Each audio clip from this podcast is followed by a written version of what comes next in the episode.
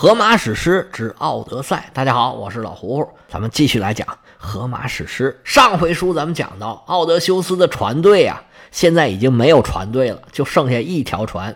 他们是飘飘摇摇来到了一个小岛，这个岛可了不得，名字叫做埃埃亚岛。岛上住着一位女巫。开始呢，她把奥德修斯手下的一半人都变成了猪。这位神通广大的女巫叫卡尔克。是太阳神赫利俄斯的女儿，奥德修斯亲自去给手下人拔创，路上遇到了赫尔墨斯，给了他一个神药，还告诉他应该怎么对付卡尔克。奥德修斯一进去，卡尔克就想用自己的魔药把他给麻翻，没想到奥德修斯吃了解药，这魔药对他根本就没有用。奥德修斯对魔法攻击免疫，卡尔克对物理攻击可不免疫，于是呢。就对奥德修斯使用了美人计。奥德修斯让卡尔克把自己变成猪的伙伴给变回来之后，就对卡尔克是将计就计，带着自己的手下呀，就在这个小岛上过上日子了。天天是仨宝俩岛，他跟卡尔克俩人啊，俨然是一夫一妻，这日子过得也是逍遥快活。这日子过了多久呢？冬去春来呀，就过了整整一年时间。注意啊！这里不是奥德修斯主动提出来要走的，是他的手下让他赶紧走。所以你说奥德修斯他到底有多想回到家里？这个这个啊，还不如说呀，就是命运安排的，就应了某些女士说的了。哼，男人，奥德修斯的手下提出让他回去也是非常合理的。你是一夫一妻了，人家老婆孩子都在家呢，陪你玩了一年了，差不多得了。于是啊，奥德修斯就跟卡尔克提出来说：“我得走了，不能老在这待着了。”卡尔克当场就答应了，说：“没问题，你现在就可以走。”这个态度啊，就显出卡尔克的格局来了。反正都是命运安排的，来了我欢迎，走了不强求，颇有点这个新时代独立女性的味道。而且卡尔克确实也有很强的技能。首先，这药剂师肯定是没问题的。另外呢？这么多动物、植物，无论是种植还是养殖，那都是一把好手。你没来的时候，人家日子过得也非常的好。奥德修斯走的时候，人多一句话也没说。你要走啊，走走吧。但是你呢，不能往家走。你回家之前呢，得先去一趟冥府。把奥德修斯给吓一激灵。我干嘛去冥府啊？我去了还能回得来吗？卡尔克说：“你别害怕，你只要照我说的做，不但能回来。”还能知道你未来啊应该怎么做？这冥府啊，你是非去不可。奥德修斯说：“那好，好，好，去就去吧。”奥德修斯把他给的这个流程啊背的是滚瓜烂熟，这才安歇下来。奥德修斯这一宿也没睡好，做的都是跟冥府有关系的梦。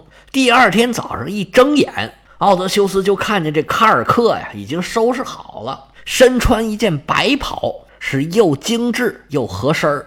腰上围一条金光闪闪的腰带，头上披一个五彩斑斓的头巾。卡尔克这身打扮呢，是又美丽大方，又显得身材是玲珑有致。他一看奥德修斯起来了，亲自给奥德修斯拿了一件衬衣。奥德修斯穿好衬衣，卡尔克帮他披上了斗篷，俩人是携手揽腕去招呼奥德修斯的手下。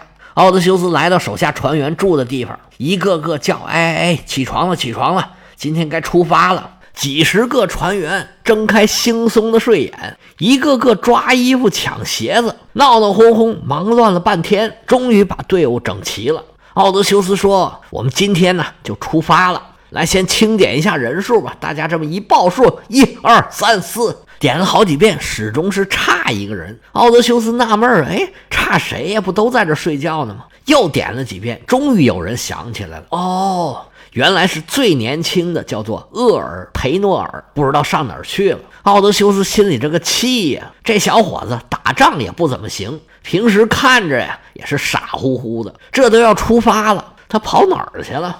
大家就在这叫厄尔培诺尔，厄尔培诺尔，叫了半天，哎。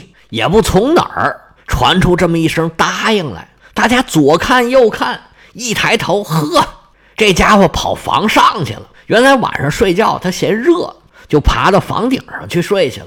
下头的人一看他跑房顶上去了，赶紧叫他下来呀，下来呀，我们要出发了。这厄尔培诺尔睡的是晕晕乎乎，找了半天没找着楼梯，结果到了房子边上，哎哎哎，啪，从楼上摔了个倒栽葱，脑袋着地，把脖子给摔断了。奥德修斯看着他呀，又好气又好笑又可怜，但是马上就要出发了，把他的尸体就草草的处理一下，也没有什么仪式，随便这么一埋就算了事。奥德修斯带着手下的水手上了船，就跟手下的水手说呀：“我们现在啊，并不是直接往家里面走，现在要去的地方，你们可别害怕啊！”这些船员一听奥德修斯说别害怕，就把耳朵都支起来了。奥德修斯说：“我们呢？”现在要去冥府，这俩字一出口啊，有的船员当场就吓尿了。我们要是送死，还费那劲干嘛呀？我们在食人魔那儿就不跑不就完了吗？好不容易逃出来，我们自己去送死啊？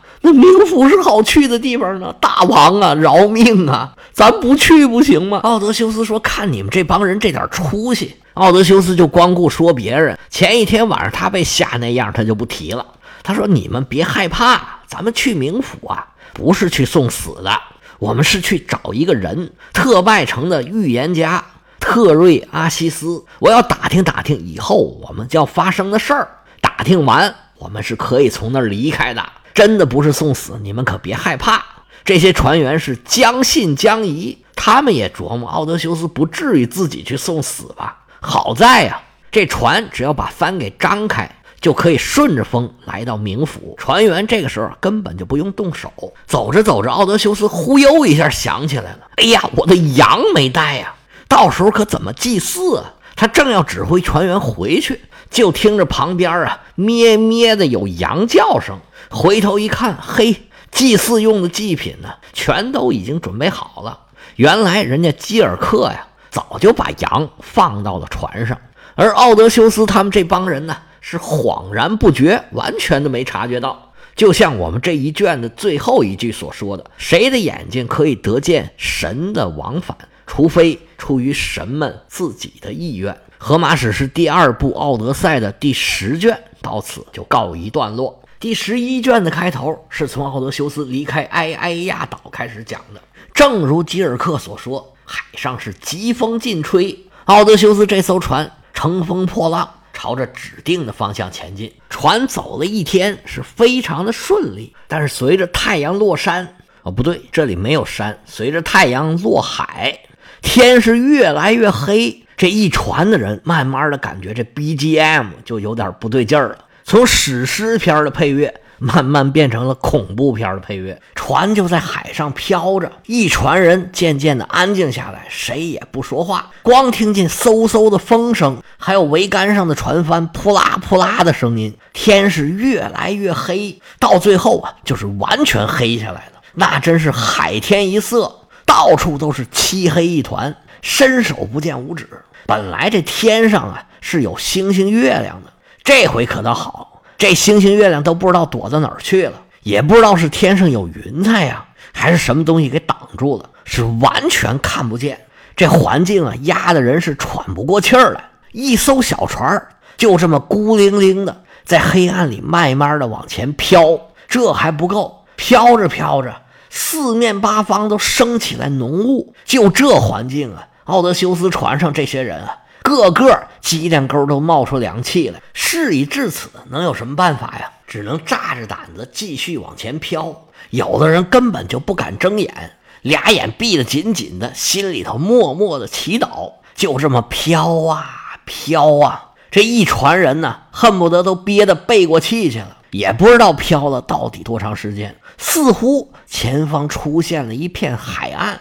海岸上好像有树林儿，影影绰绰的，张牙舞爪，就像妖魔鬼怪一样。奥德修斯这时候丝毫是不敢大意，紧紧盯着前方。随着海岸是越来越近，奥德修斯慢慢的就看清了海岸的情况。这海岸上啊，果然如同卡尔克所言，长满了高大的杨树和柳树。奥德修斯吩咐手下停好了船，带着祭祀用的东西。继续往前走，黑还是一样的黑，但是跟海上那种没着没落又不一样。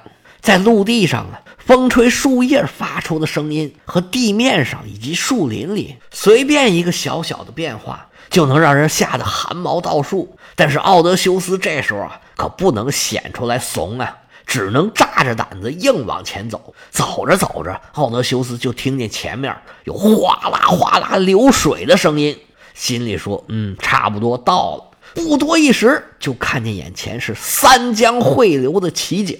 只见三条河呀，是白浪翻涌，奔流不息。奥德修斯说：“停，咱们就在这儿啊，开始做法。先是在地上挖了一个坑，往里头倒上蜂蜜、羊奶，还有酒，再往里面加上水，撒上大麦。奥德修斯挑了一头全黑的公羊，祈祷过后，把这羊脑袋一揪。”歘啦一下，把这羊脖子就给拉断了。就见鲜血呀，吨吨吨吨吨，从这羊脖子里边喷涌而出。奥德修斯把这所有的血全都灌进了这坑里头。霎时间呢，各种各样的亡灵出现在奥德修斯的身边。原文上写。从厄瑞波斯地面，这厄瑞波斯就是黑暗之神。从厄瑞波斯地面，有新婚的姑娘、单身的小伙、历经磨难的老人、鲜嫩的处女、受难的新魂、苦受愁哀，还有许多阵亡疆场的战士，死于铜枪的刺捅，仍然披着血迹斑斑的甲衣。死人的魂灵飘涌而来，从四面八方围聚坑沿儿。发出惊人心魂的哭叫，吓得我彻底心寒。这吓得我是指奥德修斯。奥德修斯虽然害怕，但是卡尔克的这个嘱咐他记得是清清楚楚。他歘啦就把剑给掏出来了，跟这些亡魂说：“你们先别过来，我们在等一个人。等我办完事儿，这些全都是你们的。你们先别着急啊，稍稍等一下。同时让手下的人赶紧把另外两只羊。”也都给杀了，杀完之后啊，是连烧带烤，献祭给哈迪斯和帕尔塞福涅。奥德修斯就拿着剑守着自己这一摊儿，但是这些亡魂呢，仍然在他旁边是跃跃欲试。这时候有一个亡灵是抽抽搭搭、飘飘摇摇来到了奥德修斯的面前。奥德修斯一看，哎呀，认识，正是自己刚刚死去的那个手下，在卡尔克的家里头。从房上摔下来的那个叫做厄尔培诺尔。只见这个亡魂呢，飘到了奥德修斯跟前，就跟奥德修斯说：“你不像话呀，我的大王啊！你们就顾着着急走啊，你没有好好安葬我呀！”奥德修斯只有连连道歉的说：“哎呀，我们当时着急走啊，真的疏忽了。不过你是够快的呀，你走路比我们坐船还快呀。”厄尔培诺尔说：“我们走的不是一条路啊。”而且那边刚死，我唰一下就到这边了。奥德修斯说：“那那那你别动这个羊血啊！你有什么要求，我可以帮你实现。”厄尔培诺尔说：“我是喝酒喝大了，稀里糊涂就跑到房顶上去了。你们一叫我，我这一着急，心里头一慌，脚底下一滑，啪就摔下去了。我一个小人物，死不足惜呀！最可气的就是你们根本就不管我，把我往那儿一扔，你们就走了。”结果我到了冥界，连过河的钱都没有啊！想要进入冥府，还得在河里泡一年才能过去。咱以前讲过这个冥河呀，要给喀戎一块钱，就是一枚金币呀，他才拉你过河；要不然就要在水里边，冥河的水里边泡一年。奥德修斯说：“那我们应该怎么办呢？你们呢，得把我的尸体啊就地火化。”把我的全部甲械、胸甲呀、头盔呀、镜甲呀，包括我的剑、我的矛，一起给我烧掉。然后呢，你们还得给我堆一个小坟包，把我的船桨放在上面。这样呢，我才能在冥界呀受到应有的尊重。你们无论如何也得帮我好好安葬一下，要不然你可别怪我不客气。奥德修斯说：“那你怎么不客气啊？那怎么不客气？我诅咒你。”奥德修斯说：“那好吧，我尽力而为。”厄尔培诺尔说：“你可得说话算数啊，要不然我就画个圈圈诅咒你。”奥德修斯说：“行行行行，你放心。”打发走了厄尔培诺尔，又一个亡魂来到了奥德修斯面前。奥德修斯仔细一看，哎呦，眼泪下来了，这是自己的母亲。奥德修斯的母亲名叫安提克雷亚，是奥托鲁克斯的女儿。看见自己的母亲的亡魂，奥德修斯就知道，当然了，母亲已经去世了。眼见自己的生身母亲同样是眼含热泪，似乎想要跟自己说话，但是他看看地下的杨雪，奥德修斯非常明白自己是来干什么的。他强忍心头的难过，手握着佩剑，守护着自己奉上的祭品。于是，他母亲的亡魂就飘飘渺渺，没有再往前靠近。奥德修斯手按剑柄，正等着着急呢，就见远方来了一个亡魂，是一个双目失明的白胡子老头。远远看去啊，是平平无奇，但是手里拄着一个黄金的结杖，异常的扎眼。奥德修斯对这特瑞阿西斯啊。也是略有耳闻，虽然没见过，但是一猜就知道是这个人，八九不离十。特拉西斯不一会儿就来到了奥德修斯的身边，虽然双目失明，似乎什么都看得见，比普通人看见的更多。他对奥德修斯说：“你就是那个奥德修斯吧？我知道你这些祭品呢是给我的，你把剑收起来，往后退两步，我要享用我的祭品了。回头啊。”我还有话跟你说，你有什么问题，你也可以问我。奥德修斯说：“是，先生请便。”说着话，往后退了两步，苍啷啷，宝剑还匣，就看见特瑞阿西斯这么大一个预言家，把黄金结账往地下一放，撩开自己的白胡子，趴在地上，吸溜吸溜一顿出溜。不一会儿啊，偌大的一滩羊血被吸的是干干净净。特瑞阿西斯站起身来，唉，长出了一口大气，擦了擦嘴角，跟奥德修斯说：“来来来，我有话要跟你说。”奥德修斯靠前两步，支起耳朵仔细听。特瑞阿西斯说：“我现在非常清楚，你的目标就是要回到自己的家乡伊塔卡，但是按照目前呢，你的所作所为可能不是那么容易。想要回家呀。”你应该是要遭受一番的波折。你最近得罪过什么人？你自己知不知道啊？奥德修斯咬着嘴唇不说话。其实他已经知道了。奥德修斯在独眼巨人岛，按理说呀，不招灾不惹祸的话，他本可以顺顺利利的从那儿离开，而且呢，可以带上不少的羊。但是开始呢，是因为好奇心作祟，把自己逼入了绝境。被波鲁菲摩斯那个巨人困在了山洞里。虽然后来运用计谋逃出了山洞，后面又去挑衅这个波鲁菲摩斯，实在是一个昏招，还把自己的名字告诉人家了。这时候，奥德修斯冷静下来，想起来自己那时候做的事儿啊，恨得奥德修斯自己直掐自己大腿。但是事已至此，后悔也晚了。特瑞阿西斯问到这件事儿，奥德修斯只能装聋作哑，闭着嘴不说话。特瑞阿西斯这么大个先知，早就看透了奥德修斯的心思，嘿嘿一乐呀，说：“你呀，在独眼巨人岛上，把人家波塞冬的儿子唯一的一只眼睛都给弄瞎了。那波塞冬是什么人？他能够跟你善罢甘休吗？所以你在回家的路上啊，注定是不可能一帆风顺的。”奥德修斯说：“那那那我还能回得去吗？”特拉西斯说：“你要想回去啊，倒也不难。”在你回家的路上啊，你会经过一个岛。